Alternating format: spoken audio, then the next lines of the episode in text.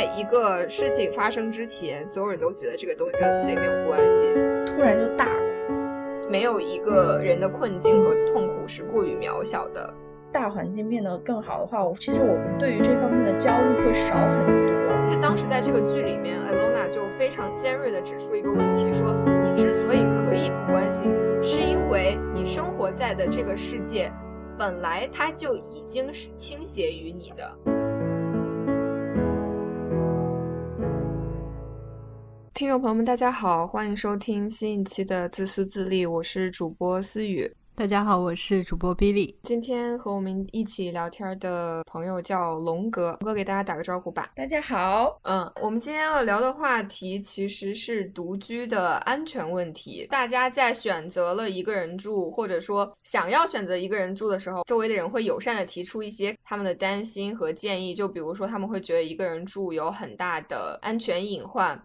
或者是说，作为女孩子，你可能更多的听到的是，你什么时候才可以找一个人照顾你？就仿佛大家的概念中，by default 是，如果你作为一个女性的话，你和你的伴侣住在一起是更安全的，至少对于你的人身安全问题上面。但其实今天我们就想来告诉大家说，这一个所谓的找个人来照顾你，其实可能比独居更危险。我们会分享一些统计数据。剧，然后来给大家详细的解释为什么说这个观念可能是错误的。第二个就是我们我们承认说，其实独居好像没有那么的危险，但是客观上好像我们又会在社会新闻上看到说，独居的人遇到一些，比如说入室抢劫的危险啊，或者是说独居的时候一个人浴室在滑倒怎么办？所以我们去尝试给大家一些解决方案。请龙哥的原因是，龙哥也是一个具有。非常丰富的独居经验的人，龙哥可以大概介绍一下，你是从什什么时候开始独居，到现在独居了多久？我其实是从出国留学开始，读语言班的时候就那会儿应该就算独居吧，因为它是一个类似于公寓式的一个。住的地方就是大家会共用厨房，但是你有自己的房间、厕所什么的。这之后开始正式去读研究生课程的时候，是我自己一个人住一个公寓里面。包括现在我回国，回国之前段时间呢是有室友，然后现在是一个人住。嗯。那就是你在国外和国内分别独居的总时长目前是多久？以年为单位的话，我觉得三年应该有了。嗯，我个人而言的话，我也是差不多独居了快三年。我不知道大家有没有在网上看到过这样一种说法，就是说一个人住特别特别爽，以至于你只要一个人住过，你就再也不想跟其他人一起住了。所以今天我和龙哥就是想要借着这个机会现身说法。来告诉大家，网上所谓的这些传言，他们全部都是真的，就是一个人真的很爽。我想象我们的听众里面可能会有一些，其实他并没有一个人住，然后他会好奇说这样是怎样一种感觉。我打个比方吧，对于女性听众而言，这个比方是成立的，但是我不知道要怎么去给男性听众解释这件事情。我觉得我们所有女性都有一个体验，就比如说你某一天去上班，然后你穿着正装，穿着那种钢丝的 bra，在外面东奔西跑，跑了一天，回家以后脱掉高跟鞋，脱掉 bra 的那一瞬间的那个感觉，这就是你独居以后可以持续拥有的一种感觉。可能男性要给他们打比方，就是不用再系着领带，然后也不用再穿皮鞋。但其实我会觉得独居对于男性和女性的体验会不会是不一样？我一直有一个这么一个小的怀疑。就是我作为一个女性来讲，我是比较 enjoy 我独居的这个现实的。但是我也听到过一些男性的朋友，他们一个人住就是疯狂打游戏就完事儿了。对他们来讲，体验可能没有什么特别的。可能也要看人吧。像上一期老熊不是说他在广州的时候，就每天什么下班还去买菜，然后做饭，然后怎么怎么样，就也有精致的男的了。嗯，对，分人吧。因为我室友他去年的时候就是会一直出去巡演什么的，然后我就会间歇性的独居。那个时候我妈就会特别担心，不知道你们是怎么去说服家人自己独居，这个我也蛮感兴趣的。我觉得我是跟我妈有一个拉锯战的，就是我刚开始出国的时候，我妈非常坚持，你必须要找室友一起住。她说你一个人住太危险了。当时第一年出国，其实什么也不懂嘛，那就 OK，我我就觉得那一起住。然后当时是有三个室友，其实有室友的话，对我来讲是一个弊大于利的感觉，会有很多你不想要但是避免不掉的抓马，耽误你人生的精力，但是你又不想把你人生的精力花费在这种无聊的事情上面。赚了钱以后，我第一件事情就是跟我妈讲，我说我有钱了，我不要再跟室友一起住了。其实是会的，哪怕你是跟朋友一起住，人都是不一样的，都不一样的生活习惯。就是你住在一起的时间长了，会有小矛盾啊、不开心的事情发生。这种时候呢，就会觉得嗯。独居真爽，不用去考虑别人。你有室友的话，就比如说你晚上十一二点洗澡的时候放放点歌什么的，万一人家睡了呢？这种事情就是你独居的时候不用太去考虑的东西。嗯，对你你说这个，我想到就之前看《黑镜》里面有一集，就是进入式的一个 dating app 系统强行给你分配一个约会对象，他会给你设置一个 random 的时间，就是你在这么长的时间里面，你必须跟这个人在一起。当你 dating 了足够多的人以后，系统会给你一个计算结果，说谁是你的百分之百适合的对象，然后你们就 happy live forever 那种感觉。里面有一个印象特别深刻的镜头，就是女主在被随机分到了男生之后，那个男生其实还蛮帅的，但是那个男生喝水的声音特别大，他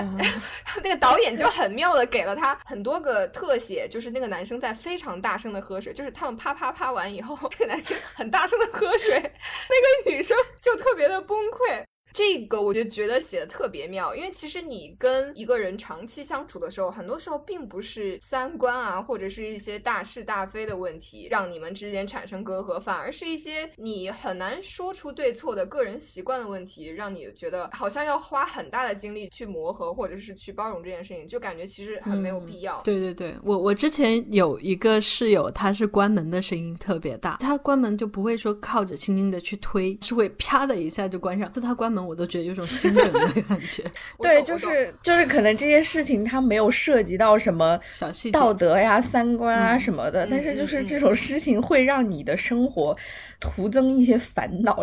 讲了独居的这么多好处，我想反过来问问大家：当龙哥你刚开始住的时候，会不会觉得说在安全方面会担心自己，就是比如说出了一个什么事情，或者死在家里都没有人知道？这个是我刚开始住会有的一个担忧。我刚开始住的时候完全没有这种担忧。嗯，但是我我知道你后面就是有某一件事情受到了非常大的惊吓，所以搬去了 Billy 家住。这也是我们为什么会想到要拉你来聊这一期的原因，就是跟安全有关的一个事情，对吧？对，其实那件事情到现在为止都比较影响我的一件事情。当时我住在学校附近那个公寓，本身那个公寓呢，其实有很多我的同学啊、朋友什么的住在里面。有一天晚上吧，我躺在床上熬夜玩手机，我的卧室出去是客厅，客厅外面就是那个进来的门嘛。凌晨三点多了，嗯，觉得有人在开我的那个门，明显能听到那个把手是这样，因为你上锁的话它是硬的嘛，就。你弹的话就是弹不下去，但是也会有声音。嗯嗯嗯，我就听到就是一直有人在开那个门把手。嗯，然后你想想凌晨三点，嗯，然后你一个人在家，有一个人在开你的门，那你有去猫眼看一下是什么情况吗？其实我胆子特别小，我就站在客厅和我的卧室那个门的那个缝上，就仔细听嘛。我在床上听的时候还有人开门，然后我下来过就没听到，但是我那会儿已经精神已经极度的紧绷了，不知道发生。了什么事情不知道外面是谁，而且楼里虽然有那种 beauty manager 在嘛，但是你不知道他这会儿在哪里，嗯，他又不是在你旁边，所以你开门出去也不敢，所以我就真的是一个人站在那里站到了天亮，是站站到了天亮，对，就浑身。浑身冒汗，我跟你讲，那天晚上我的那种恐惧，我觉得现在已经无法用语言来形容了。不是，那你不可以出去看，你可以给 building manager 打电话让他上来啊。我没有 building manager 的电话，我的妈呀！那一天晚上，我跟你讲，我就站在那里之后，我不是就不敢动嘛，因为我我住的是一楼，然后我的卧室外面其实有个门出去是一个小阳台，有一你准备小阳台是吗？对，我都想好了，如果真的有什么事情，我就从那里逃跑，跳出那个花园，然后就。那天晚上，我觉得我整个人都不行了，那个汗流的，我感觉都瘦了十斤。真的非常紧张。而且那段时间其实我精神状态也不是很好，因为刚出完车祸回去，内心其实也非常缺乏安全感。嗯，所以那一次我真的是体会到了害怕。嗯所以后面要么去 Billy 家住，要么就让我朋友来我家。嗯那天过后，我不是就站到天亮了嘛？嗯我真的就在那里站到天亮，因为我那一会儿就给我朋友打电话嘛，嗯，没有一个人接。凌晨三点谁接你电话？对，就是，对我，我当时我我没我没有在我没有在怪他们的意思，我就只是说我那会儿就是走投无路的那种感觉，你知道吧？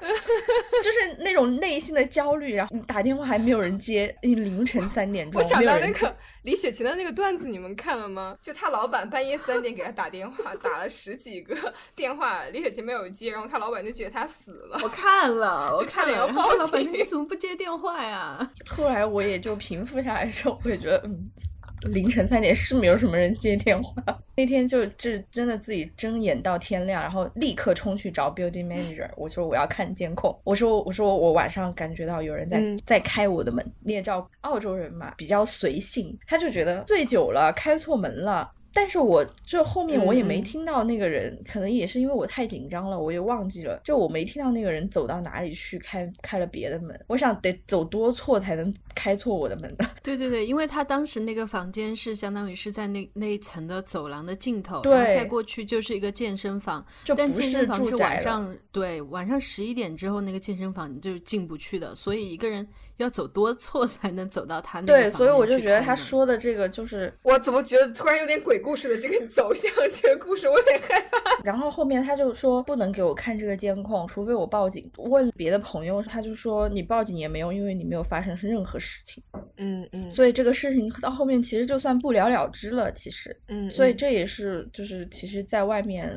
比较心酸的一些点。我觉得可能独居的话都会担心这个事情。我自己刚开始住的时候也会觉得晚上有人在开我的门，但是可能没有像龙哥那么确凿的去看到那个门把手在动啊。我只是比如说会听到声音，然后我会觉得很害怕。然后我当时就买了一个个叫 Add a Lock，它是一个机械的结构，但它类似于榫卯的原理，所以它嵌的非常紧。你把那个结构加上加在你的门上了以后，外面大概八个大汉是都踢不开你们家门的那种。就即使它撬开了你家锁，它开不开你家门，因为加了那个东西它会产生一种巨大的压力。嗯，我后面可以查一下中文叫什么，然后放在那个 show notes 里面。之前我朋友他们也是让我买那种，就是放在门下面那个门缝，然后你这样抵进去之后把它压下来，它有一个、相当于这个是门，然后你把它有一个东西上在这里坡度，抵着，对对对，抵着，然后就是外面有很大的力气来开这个门，都是推不嗯开的。我觉得这两个的链接或者是名字，我们都可以加在节目的描述栏里。对，我嗯觉得这个真的很推荐，因为我自从买了家的那个锁以后，我就睡得特别香，我就不担心任何事情。而且我觉得它有个好处，就是几乎所有的就是门你都可以加，而且它不会，即使你租的房子，因为它本身是一个可以随时拿下去、嗯嗯拿下来然后放上去的那个结构，所以它不牵扯说你对房子的任何改装，就真的特别方便。就是建议人手一个买它。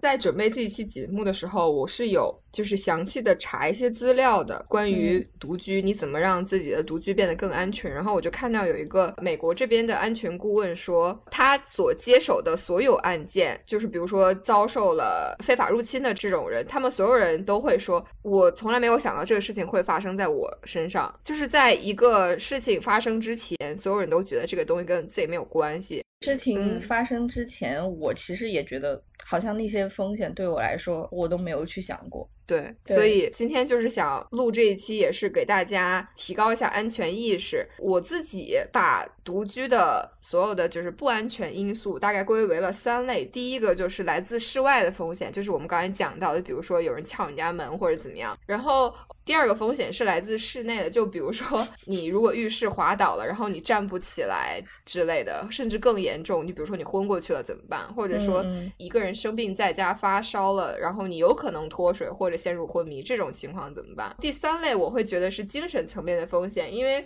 我们刚刚虽然说了，就是说其实我们大家都还挺享受独居所带给我们的这种高质量的时间和轻松的状态，但是。也有一些人，可能他刚开始独居的时候会很不习惯。平常跟大家生活在一起的话，有什么事情大家都会及时的给他一个反馈，或者说用我妈的话说，就是人是群居动物，然后一个人住久了就容易变态。虽然我觉得这个有待商榷了，但是我会觉得它确实是对一部分人的心灵健康会产生一定的威胁，除非你自己的积极的去去调整、去适应，不然的话你可能会陷入一种比较抑郁的状态。所以我们刚刚其实已经开始讲了，就是说第一种来自室外的风险要怎么。去解决或者说预防。那我们刚才讲到了一个，就是你可以除了你的门锁以外，你再买一个那种物理锁，这种其实加固手段会更加的安全。其实我觉得还有一个比较重要的是，大家比较容易想到门锁。但其实大家会很忽视关窗户和拉窗帘这件事情，因为其实如果楼和楼离得很近的话，你晚上开窗户，大家会就人从外面是很容易看到你里面的所有场景的。如果外面有一个人有心观察的话，就大他可能会很容易发现你这个时候在干嘛，你屋里有没有人，你是几个人住这样子。所以就是晚上的话，你开灯就一定要同时把窗帘拉上，尤其是低楼层的人，你一定睡觉的时候还要把窗户锁上，因为我。真的看到很多，不管是国外还是国内，就是低楼层的人晚上睡觉，比如说没有关窗户，可能是开个纱窗透气什么的，然后小偷就直接摸进去了，因为开一个纱窗的成本很低的。嗯，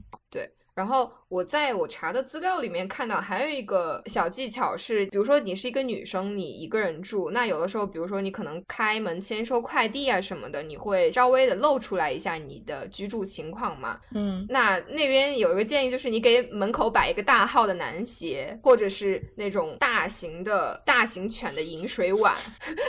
龙哥拿出了自己的鞋，看起来非常像一个男鞋，他就是个男鞋，四十二码就是个男鞋。你为什么要有一个男鞋？我就是有呃情侣拖鞋，然后情侣，但是没有情侣情侣牙刷，然后对没有情侣。什么？为什么这么 creepy？就是安全哦。对啊，可是没有必要连牙刷这种东西都入室吧？是不是？万一有人破门而入，然后看到是没有有就杯子、牙刷什么？是因为我这里经常成为我朋友的寄宿点哦，刚好能就是让他们用啊什么的。有道理。那比如说，如果你有个新交往的人，然后他来你家，他会不会觉得你有别的男人？目前不会有这种困扰。没有之后，之后如果他就是产生了误会，你就可以给他播放我们这一期节目，对，可以可以可以，清白，可以可以可以。然后十年后点开。十年后点开，然后还有你说是在门口摆一个大型犬的饮饮水碗是吧？对，或者就是干脆就是养一条大型犬。但是我知道有很多的城市或者公寓是对于你养的犬的品种是有有限制的，就比如说你不可以养烈性犬，或者不不可以养大型犬。但其实只要养狗，in general，其实还是比较有用的，因为狗它可能人还没有进来的时候，它就已经开始叫了。如果是真的心怀不轨，他们就会觉得会引起周围的人的注意。所以养狗这个是真的被安全专家所提供的一个建议，大家是可以考虑一下。不过我非常反对，就是说你本来是一个不爱狗的人，但是你为了自己的安全去养一条狗，那我觉得这个事情就。非常的不道德，但是如果你本来也想养一个狗，这个事情就相当于是一个非常给你添加了一个养狗的理由吧。对对对，嗯，因为说起这个，我就想起之前看到过一，就是那个女生她自己有养一条大狗。然后是真的有人入室了，嗯，那个狗就冲出来，然后把那个人给咬出去了，就吓出去了吧？因为因为因为那个狗很大，然后但我觉得不是光大就可以的，如果是金毛的话，那个哈士奇吧？你说那个 哈士奇，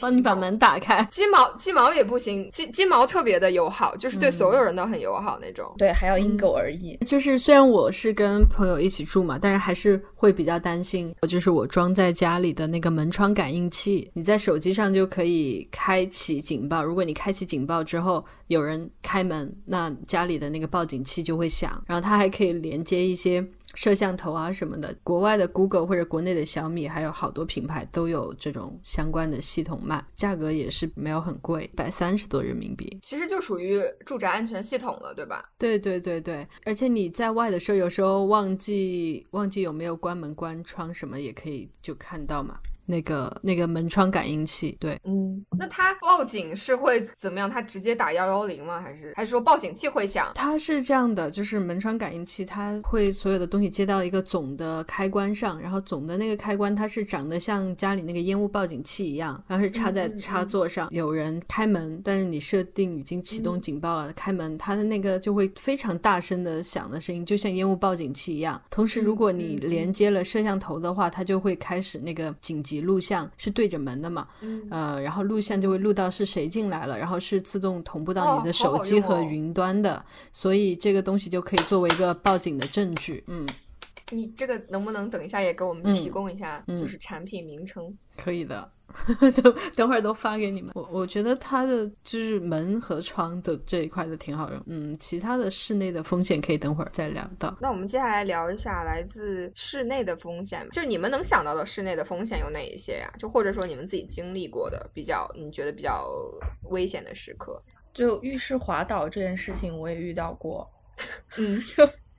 来讲讲呢。嗯，有一次我就是洗好澡之后。走出来的那一瞬间滑倒了，整个人滋溜一下，咚一声，然后就摔倒在那个浴室，然后呃把我都摔懵了。然后我就静静的躺在那个地上躺了一会儿，然后才慢慢的抓着旁边的一些东西起来站起来。嗯，然后反正那次摔的也蛮严重的，就摔下去的那一侧就好多淤青，还好没伤到骨头什么的。对，就是那你当时浴室里面是有防滑垫的吗？没有，就是 OK，就是非常光滑的一个底板。好，那接下来我们就要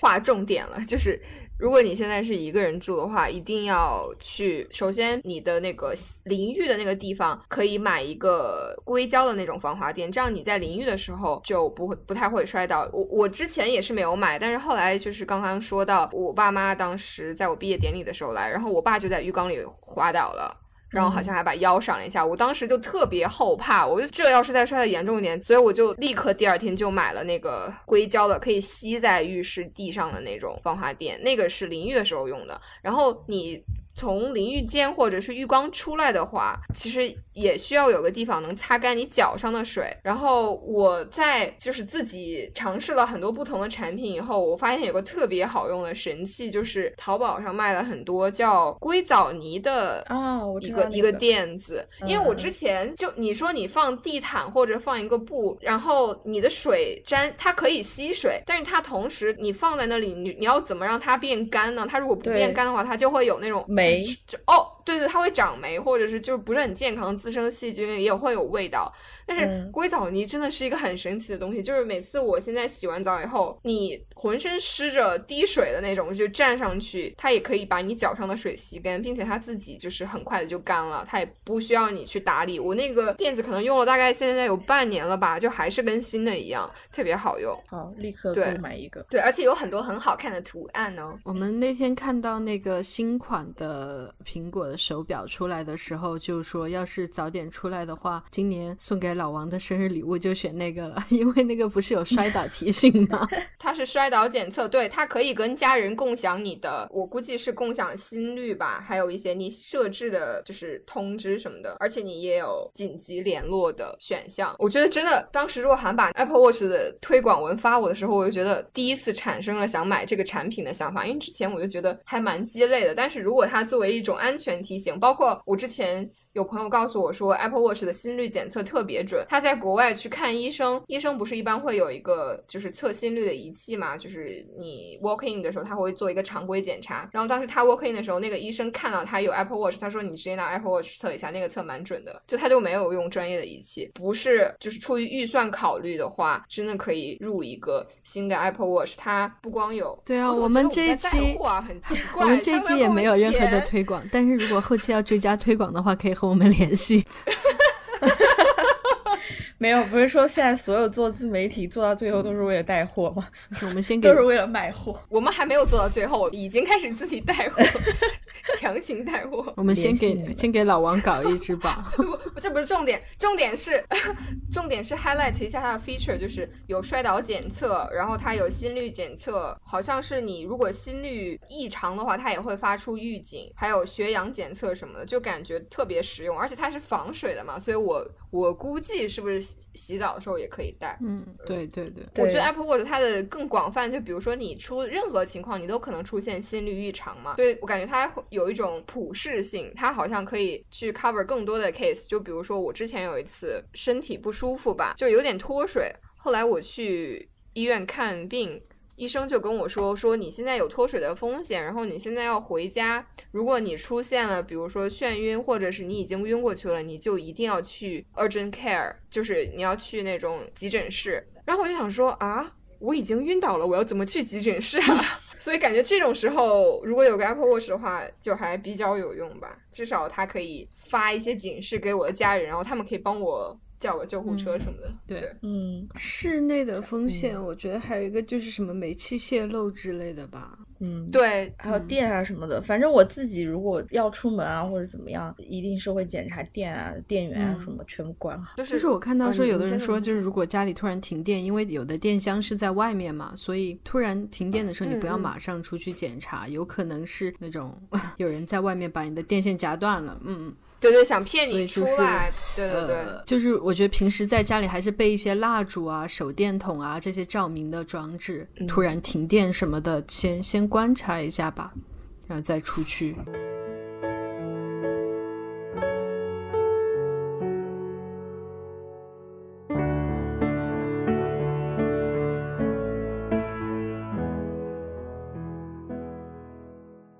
刚才已经聊了从物理层面你可能遭受到的一些风险，其实独居还有一个潜在的危险性是在于它可能会对你的精神健康造成一定的负担。之前有一段时间，就是会觉得你也不知道自己在不开心什么、焦虑什么。有一天，我真的把我自己都吓到了，就是回家过后，坐在自己的那个寝室床上，突然就哭了吗？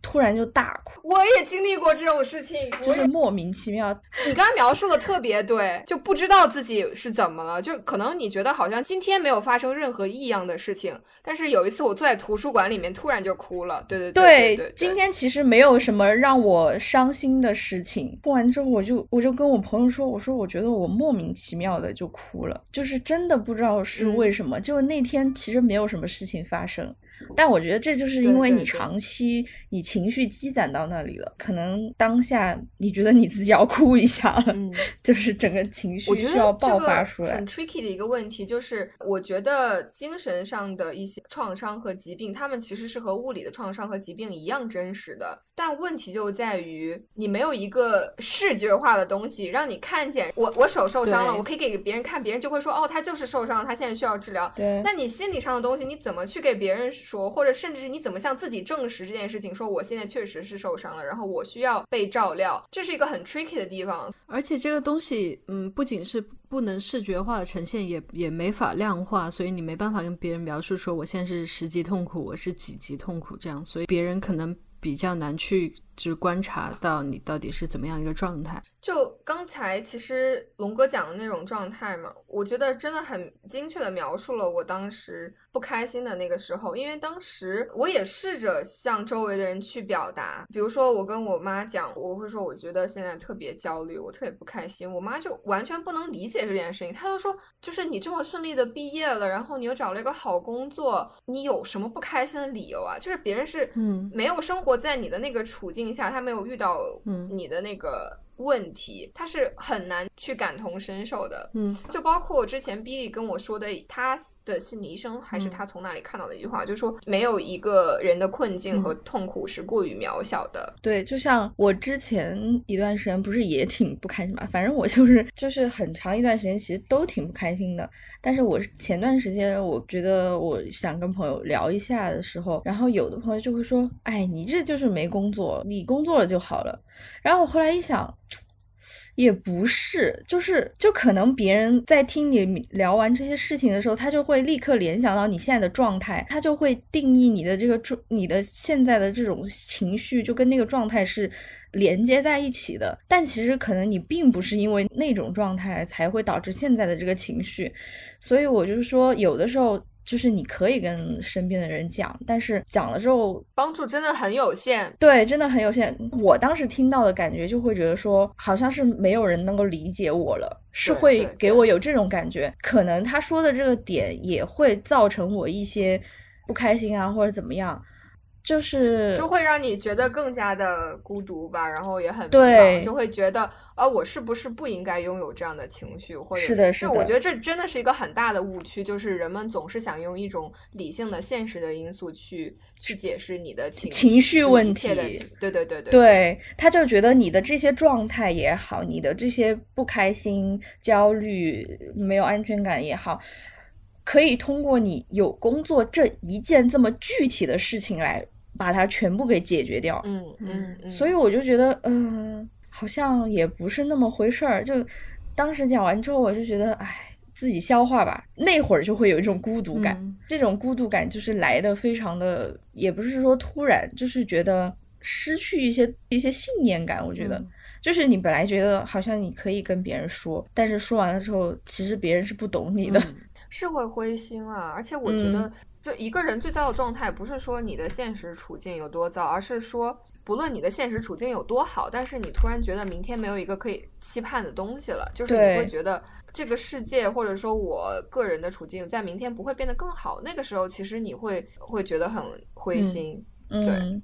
但我会觉得，就是心理上的咨询或也好，或者说治疗也好，是一个非常长期的过程。嗯，嗯对，它不是说你去看一次就他就能立刻给你一个解决方案，或者说你去把这个药吃了就好了。我跟我的心理医生也是看了大概有快半年，我才觉得开始起作用的。就是在这半年期间，可能一开始完全都是你单方面的在讲述，你边讲边哭，渐渐的他会开始提一些问题。嗯，然后我自己是在听到那些问题的时候，我是会愣住的，因为我会觉得，哎，为什么我从来没有从这个角度去想过，或者说，我为什么没有再往下想一步？其实，在有很多问题，在某一个层面相互矛盾的东西，你再往下想一步，他们就不矛盾了。他对我帮助是真的很大，但是可能确实感觉找心理医生和找物理医生不一样的地方是，物理上的很多知识是客观的嘛。嗯，但是心理医生他可能每个人的感受力，或者说他接受度，对对对，或者说他擅长，你找心理医生也要找他擅长的领域吧。就比如说，有的人是，比如说擅长做夫妻咨询，或者说情感咨询；有的人他擅长，比如说你的身份认知问题，个人焦虑；有些人擅长焦虑。对对对，其实还是要找到就是对口的医生。对，是这样。然后其实说到这儿，我还蛮好奇的，我们刚才所说到的这样一个精神上的危机是独。独居的人所独有的吗？还是说，其实是 在我处于那个时间的时候，向周围的人求助的时候，可能比如说龙哥，他是因为当时没有工作，所以周围的人会跟他说：“你找个工作就好了。”然后我当时是已已经有了工作，那周围的人跟我说：“那你赶紧找个男朋友就好了。”然后我现在回想起来，那真的很不负责任的建议。对，就是 就像杨丽说的那种，在外他就会拍手嫁给他，把你所有这段时间你跟他倾诉所有的情绪上的东西，呃，归结到一个。现阶段你的具象的一个问题，就我是觉得那个具象问题可能会导致你有的时候会情绪不好或者怎么样，但它绝对不是一个。最重要的、最主要的原因的原因，对啊，这种他们这种解释方式，我觉得是对他们来说是万能的吧。当你找了一个男朋友的时候，他们会说呀，结婚就好了；结了婚，他说呀，有了孩子，你们俩的矛盾就少了；有了一个孩子，他又说呀，生个二胎就好了。这种精神层面的东西。其实跟独居其实没有什么关系，你独居的人也会有那种，就是他情绪本身就没有什么问题，然后他能很好的疏解自己的。那跟别人一起住的人也会是有情绪上的问题的，精神层面上的一些焦虑也好，不安也好啊。说就是每个人的需求不同吧，有的人他会觉得群居的生活带给他压力更大，而且。就是相当于无时无刻都生活在另外的人的评价系统和目光里面，随时都要顾及一个其他的人的感受吧。那这样来说的话，其实那种孤独感还是在的。嗯，并并没有因为实实在的物理空间上有另外的一个人也生活在这个空间，就把这个问题给解决了。反而可能还给你带来更大的拘束，然后让你没办法完全说回家就可以拉上窗帘放飞自我。嗯，对。其实我们今天聊了这些呃独居的风险因子，但是我觉得最重要的澄清我还没有做。我们不是因为独居比群居 更危险才录的这期节目，我们只是想让独居的人活得更加安全和快乐才录的这一期节目，因为。我能想到的一很容易出现的一个谬论，就是说大家会以女性独居太危险了而去劝你找个人结婚。我觉得这个论调本身就是非常危险的一件事情。即使说这个话的人的出发点可能是好的，出于对你的担心和关心，就比如说我妈就说过说。哎呀，你一个人在外面漂泊，我真的很不放心。你什么时候才能找个人照顾你？但其实今天我就是想给所有的真正关心自己女儿的安全问题的妈妈们提个醒：所谓的找个人照顾她，是从数据上来讲比独居更危险的。我其实这个事实也是在准备这一期播客的时候才发现的，因为之前我跟我妈也会有类似的小争执吧。就是没有一个确凿的证据可以跟他去理论这件事情。虽然我平常经常在微博上看到说谁谁谁又杀了自己的前妻，谁谁谁又杀了自己的前女友，或者说前一阵沸沸扬扬的那个杭州女子五十多岁离奇失踪的那个事件，就是全网大家。关注了十几天，人均福尔摩斯，大家都觉得那个老公有问题，但就是找不到证据。然后引起了这么大的关注度以后，警方的搜索力度就非常大嘛。最后在那个化粪池里面找到了那个女士的肢体残骸。但是当时这个事情不算完，这个事情让我觉得最恐怖的在于，警方结案了之后，网上有很多的人自发的在那个话题里面去分享自己的经历，就是说自己。的姑姑、自己的姐姐、自己的家里的某一个女性亲属，在嫁给了某一个男人之后的某一年，就突然被说走失了，然后就再也没有找回来。然后当时那个话题下面真的有很多这样的，就是自己亲身经历的案件分享，就让我看的不寒而栗。但是呢，当你拿这些东西去给别人说的时候，别人就会说这只是一个很极端的个例啊，你要看到社会的阳光的一面。就绝大部分还都是好的，那么是不是这样呢？让我们来看一组数据。根据联合国在二零一七年公布的数据，世界各地被杀害的女性中，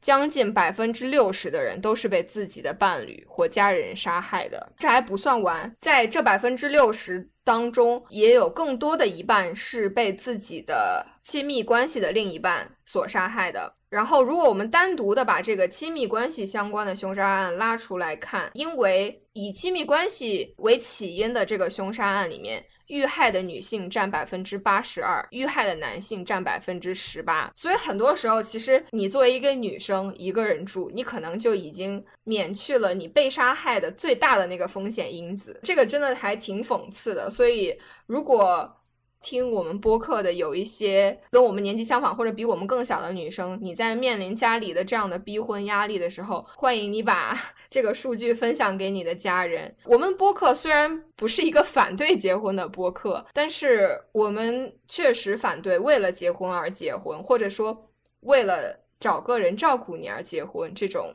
没有经过深思熟虑的理由，我觉得这个是我非常迫切想要跟大家分享的一个事实。不是说想跟大家大家讲的是独居是一个不好的事情。那现在我们说女性被亲密关系的伴侣杀害啊、伤害啊什么的，占的比重也很大，也不是想要跟大家说有伴侣啊就是一个非常危险的事情，只是说。在这些状况下，其实我们也是需要关注自己的人身安全也好啊，还有如何去找到一个比较好的点来，就是去生活，而不是说为了一些世俗的眼光，然后一定火急火燎的去找个人照顾你啊，会有危险的这种事情。其实我们想要说的是，如果说。大家其实有一个共识，或者说法律上更健全了，对这些呃问题能够进行很好的一种呃控制或控制也好，然后大家自己去约束自己也好，让这个大环境变得更好的话，我其实我们对于这方面的焦虑会少很多。嗯嗯，对我我觉得这个是你刚刚说的这个点还挺重要的。呃，前一阵儿就就这几天吧，微博上爆出的一个案件，就是拉姆被他的前夫放火烧死的这个案例，我觉得他特别的有代表性，因为当时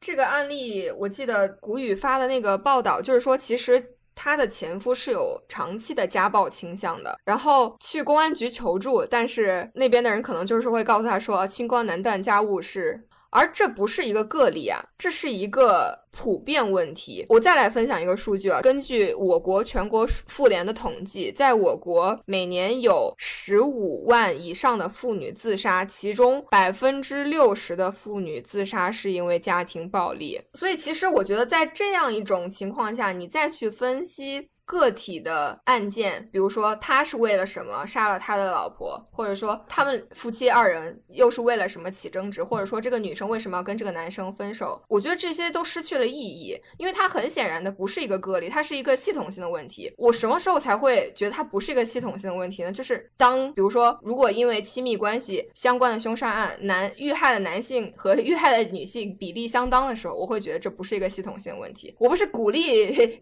女性去杀自己的前夫哈，但是我会觉得说，呃，你们有没有想过为什么会有这样一个差异？就说为什么我们看到的新闻永远都是男性在分手了以后，或者说因为种种任何矛盾，因为你想要找一个理由总是可以找到，不管是咱不管是他是因为啥理由，他为什么会做出杀妻或者是杀女友这样的事情？你有没有听过哪一个？女生分手了以后去杀了自己的前夫或者是前男友，我我觉得这样的事情我是几乎没有听过。我唯一听过的一些可能是在电影里面的案例，然后可能它的起因是因为为了反抗家庭暴力，然后是防卫过当。我没有听过哪个。女生末路狂花还是什么？就是前段时间很火。Why women kill？对对对对，我觉得这个事情应该就是其实一直以来的一个也大家都在争论的一个东西，就是女性本身在社会当中，其实我们现在不得不承认，女性就是面临了很多不平等的东西。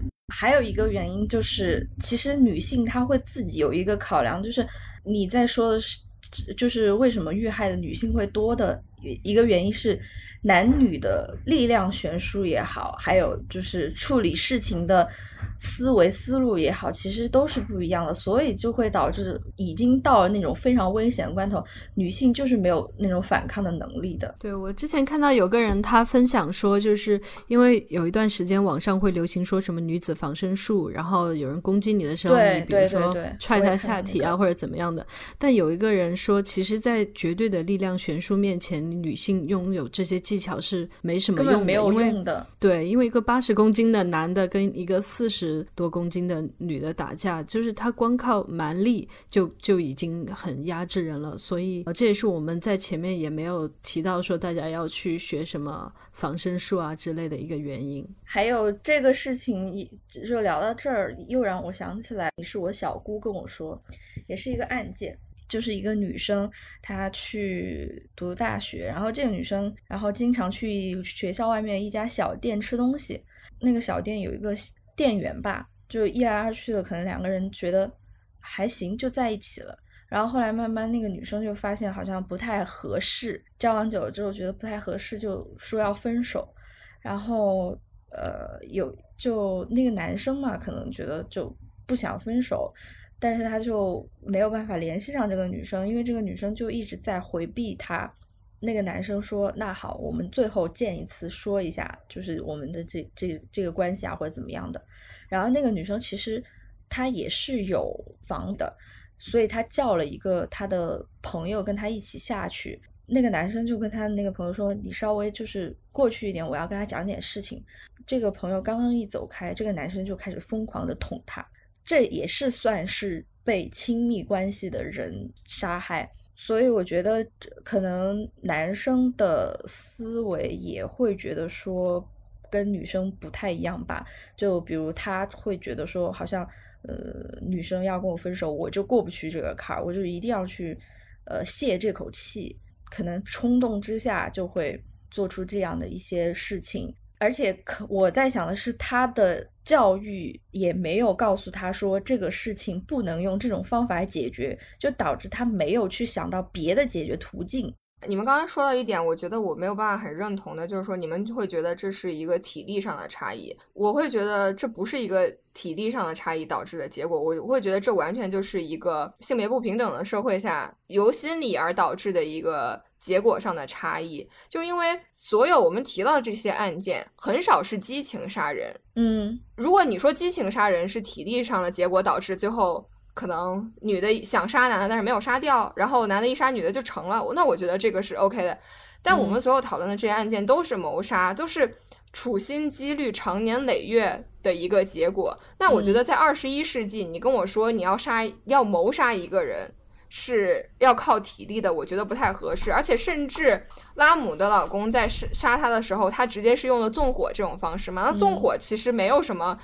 体力上的要求，但他而且包括包括刚才龙哥提到的，说是，呃，可能教育上没有人告诉过他不可以用这种方法。我觉得大家都是接受过九年义务教育的，基本的法律还是懂的，基本的理性或者说后果的权衡也还是都有的。那为什么他在权衡过后还是决定要做这件事情？我会觉得是因为他觉得他在做这件事情的时候。有很强的驱动力，那这个驱动力的背后是什么？才是想要去改变的东西。我自己的理解，我会觉得这个驱动力就是一种父权社会下的男性的自恋。嗯，之前吐槽大会上面，杨笠讲了一段，就是关于男性如何自我感觉良好啊，比如说长得很丑，但是从来不会想为为了自己的容貌而自卑。或者说他，比如说，其实学术水平、专业水平都很差，但他还是觉得自己特别棒。然后我觉得，其实这些自恋都是无伤大雅的。我们刚才看的这些数据中产生了真实危害，就是父权社会所所惯养出的这种男性的自恋产生真实危害的地方。而且还有一个共同点，刚刚没有讲到，就是所有在做这些事情的人，可能杭州的那个案例是一个例外，但是很多人他是不怕被发现的。就比如说你刚才讲的这个捅人的人，他完全没有想过要做一个完美的犯罪，就是我要去逃避这个法律后果。为什么他在即使知道法律后果的情况下还要做这件事情？我个人觉得他在执行所谓他自己觉得正义的一件事情，而他心中的这个所谓的正义是什么呢？他就觉得，由于男性和女性的关系中，男性是必须占据主导地位的，所以我们要和要分，都只能由我来说了算。作为一个次等公民，你给我提了分手，这个事情是危害了我所认为的一个权威或者我所认为的一个公正的，我就要来对你进行。一个制裁，对我要对你进行一个制裁，这是会让我觉得这个是是问题的根源的一个点，就是很多男生本质上还是觉得他们是高于女性的，所以他们才会觉得自己是掌握女性的生杀大权的。但是反过来讲，女生不会觉得自己是高于男生的。有的社会男性的犯罪率就没有那么高，那就跟这个社会的整个观念啊、法治啊都有关系。对，我觉得说到这儿，这是一个比较完整的一个论述。对对对，刚才说的这一点也很好验证，就是就是你可以去看看有没有这样的数据，就是说是不是在男女越平等的社会，在这种亲密关系谋杀案中，女性的受害者就是比例更低，或或者说这个数据越趋向于均衡。我觉得这其实是一个可以验证的一个理论。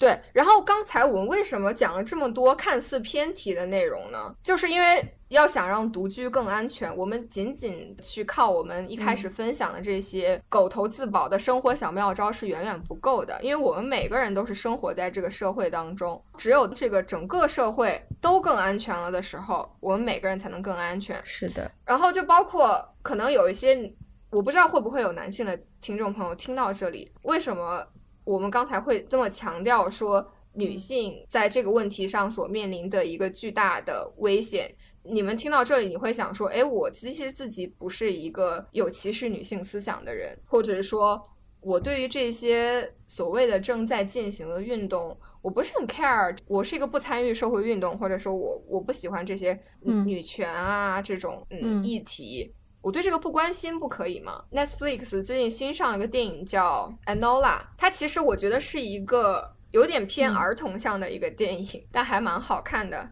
我个人觉得它应该是一个虚构的故事吧。然后它这个故事的架构就是说，福尔摩斯其实是有一个妹妹的，然后他妈妈是一个非常有平权思想的人，所以当时他们那个时代的背景应该是十七世纪左右吧。然后，但但那个时候就其实，在英国也完全还没有说男女平权这样的思想。那个时候，我记得英国的投票权是还是只有男性公民可以投票。在那样一个时代背景下，福尔摩斯不同寻常的妈妈去教育出来一个不同寻常的女儿，这个女儿的名字叫 Alona，她其实反过来念就是 alone 的意思，意思就是妈妈，她妈妈希望她可以成长为一个独立的人，一个大写的人，就不需要成为谁的依附。当时我记得这个戏里面有有一个很大的冲突，就是这个女孩和福尔摩斯他们同时发现，他们的妈妈可能是一个比较激进的女权运动的。一个参与者或者是一个引导者，当时 Alona 就试探他的哥哥，他就问福尔摩斯说：“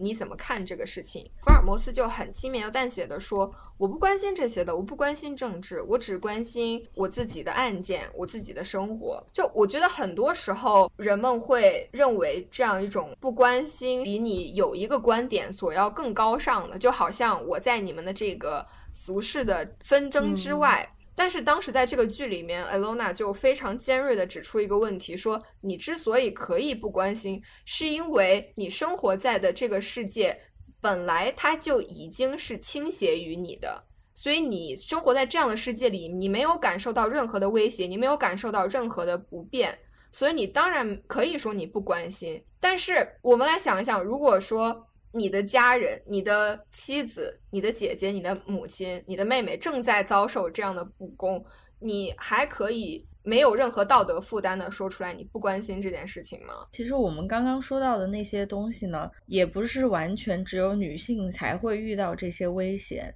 就是男女都可能遇到这些危险，只是在这个比重当中，女性因为整个社会呃倾向也好，或者说整个社会一直以来的一些观念也好，就会让。女性在这些问题上属于更被动的那一方，这个事情需要整个社会变得更平等的条件下，可能才会有所转机。对我看到拉姆的那个案件，其实有很多人写了自己的想法、自己的评论吧。然后其中有一句话还挺打动我的，就是说，其实没有任何的制度能保证你的婚姻。是一个快乐的、完美的、幸福的婚姻，但是至少应该有一种制度去避免你因为你所步入一个婚姻也好、一个关系也好而遭受的这种，无论是家暴，甚至是你的整个生命安全都受到威胁。法律应该是个人在社会里面所能依靠的一个保护的底线了，但是我觉得我们现在这个底线好像。是没有的，因为其实现在我能想到，大家都在说的女权这个东西，就是有的时候可能会被很多人诟病，说好像有一些人所谓的女权，感觉好像女生就要变成上帝或者怎么样的那种。但其实我想说的是，我觉得我的理解是，大家一开始会要要求女权，就是因为这是一直以来父权社会给女性造成的影响太大了。我们只是想要和男生、男性一样，一样而已，并不是说我们要超越男生或者做一个主宰者或者怎么样。我们只是想要一样而已。可很多情况下，其实女生没办法和男生一样。我觉得其实只是想说，如果男生女生是同样的、平等的，那可能我们会更安全。对，我就想说，等到我们哪一次就是聊到这个话题的时候，会说哦，男生一个人住的时候，你要小心，要注意哪些东西。你可以在门口摆一双女生的拖鞋来保护自己，在阳台上挂几件女生的衣服，这样别人就不敢来你家了。我觉得下次应该聊的是所有人独居。其实我们这一期的初衷也是想做。所有人的独居，我们一开始在定题目的时候没有说单独把女性拉出来说，只是说我在去查这些数据的时候发现了一个很明显的差异，然后我觉得不把这一点 call out 出来就会是一个很大的不诚实，所以我会觉得我们确实是要单独的把这件事情拿出来说。对对，是的，是的，好吧，感谢龙哥今天做客我们的节目，对，感谢龙哥来分享了宝贵的独居经历。感谢你们给我这个机会让我出道。